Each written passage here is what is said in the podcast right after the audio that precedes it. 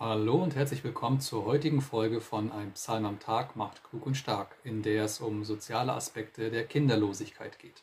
Ich lese aus der Menge Übersetzung.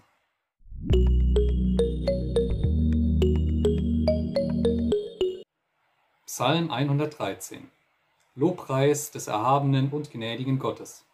Halleluja! Lobet, ihr Knechte des Herrn, lobet den Namen des Herrn. Gepriesen sei der Name des Herrn von nun an bis in Ewigkeit. Vom Aufgang der Sonne bis zum Niedergang sei gelobt der Name des Herrn. Erhaben über alle Völker ist der Herr, den Himmel überragt seine Herrlichkeit. Wer gleicht dem Herrn, unserem Gott, der da thront in der Höhe, der tief herniederschaut im Himmel und auf Erden. Er hebt aus dem Staub den Geringen empor und erhöht aus dem Schmutz den Armen, um ihn sitzen zu lassen neben den Edlen, neben den Edlen seines Volks. Er verleiht der kinderlosen Gattin Hausrecht, macht sie zur fröhlichen Mutter von Kindern. Halleluja. Der heutige Psalm stammt aus einer Zeit oder besser gesagt aus einer Kultur, in der das Ansehen einer Familie auch davon abhängt, dass immer ein Nachkomme vorhanden ist, am besten ein männlicher. Nur so kann das familiäre Erbe gewahrt bleiben, weitergegeben werden und die Ehre von Vater und Mutter bleibt gewahrt.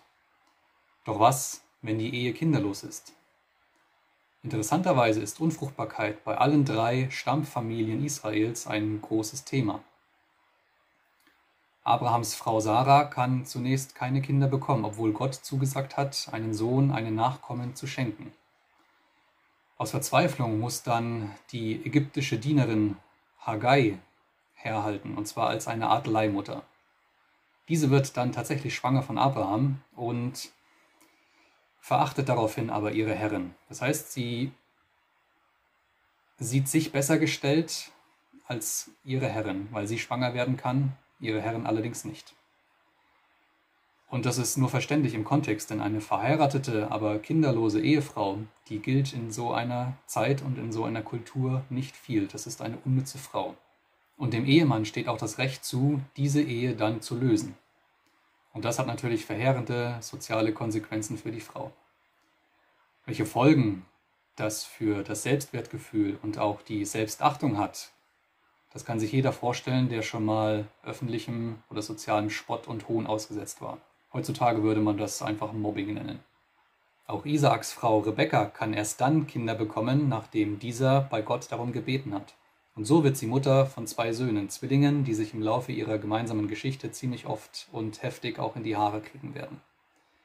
Am verzwicktesten ist aber diese ganze Familiensituation bei Jakob, der später auch Israel genannt werden wird.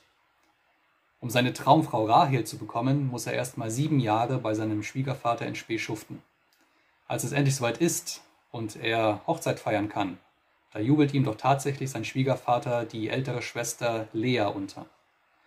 Wie es dazu kommen konnte, warum Jakob das nicht gemerkt hat, berichtet uns die Bibel nicht. Vielleicht waren die Frauen damals äh, sehr verschleiert oder er war dem Wein auf dem Fest so angetan, dass er es einfach nicht gemerkt hat. Fakt ist aber, die Ehe mit Lea galt als vollzogen. Und wollte er Rahel noch dazu bekommen, musste er weitere sieben Jahre arbeiten.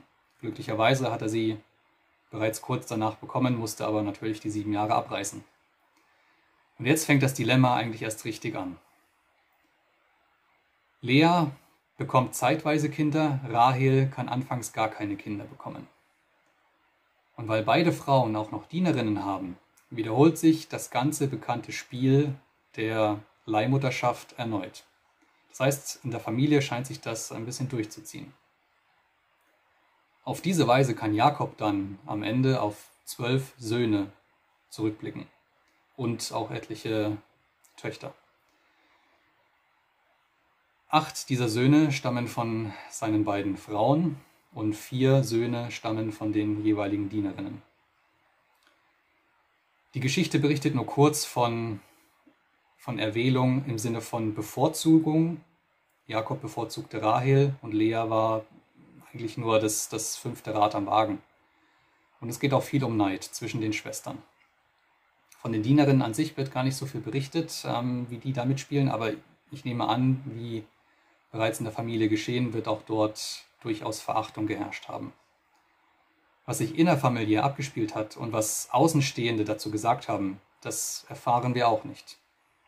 Deutlich wird aber in allen drei Geschichten, dass Gott wirklich daran gelegen ist, den Frauen ihren Kinderwunsch zu erfüllen.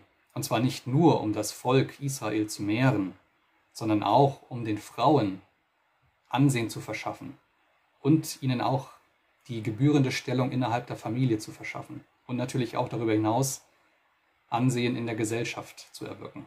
Denn eine Frau, wie gesagt, gilt eigentlich in so einer Gesellschaft nichts, wenn sie keine Kinder kriegen kann. Und genau das meint auch der Psalmist, wenn er schreibt, dass Gott der kinderlosen Gattin das Hausrecht einräumt, dass er es ihr verleiht. Sie kommt zu ihrem Ansehen und zu ihrer Stellung innerhalb der Familie. In der westlichen Kultur mag das als überholtes Rollen- und Gesellschaftsbild oder Familienbild gelten. Dennoch hat Gott die Bedürfnisse und Wünsche der Frauen im Blick. Und ganz entgegen dem sonst in der Bibel herrschenden patriarchalen Weltbild und der Gesellschaft, die dort vorherrscht. Gerade er nimmt die vermeintlich Schwachen und die sozial schlechter gestellten in den Blick. Egal ob das jetzt Arme sind, Kranke, Witwen, Waisen oder Fremde.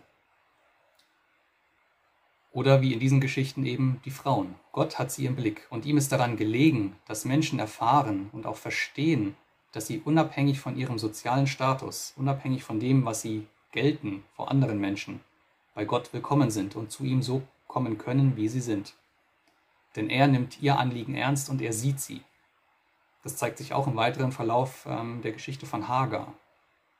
Obwohl sie nicht vom Volk Israel ist, sieht Gott sie dennoch. Und auch da gibt es eine Geschichte dazu. Es wird nicht berichtet, wie sich Abraham, Isaak und Jakob gefühlt haben oder wie sie sich verhalten haben in, in ihren Situationen.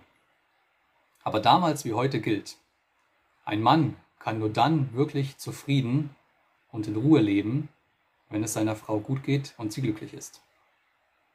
In der nächsten Folge holt Gott zum Rundumschlag aus. Bis dahin, mach's gut, wir sehen uns. Ciao.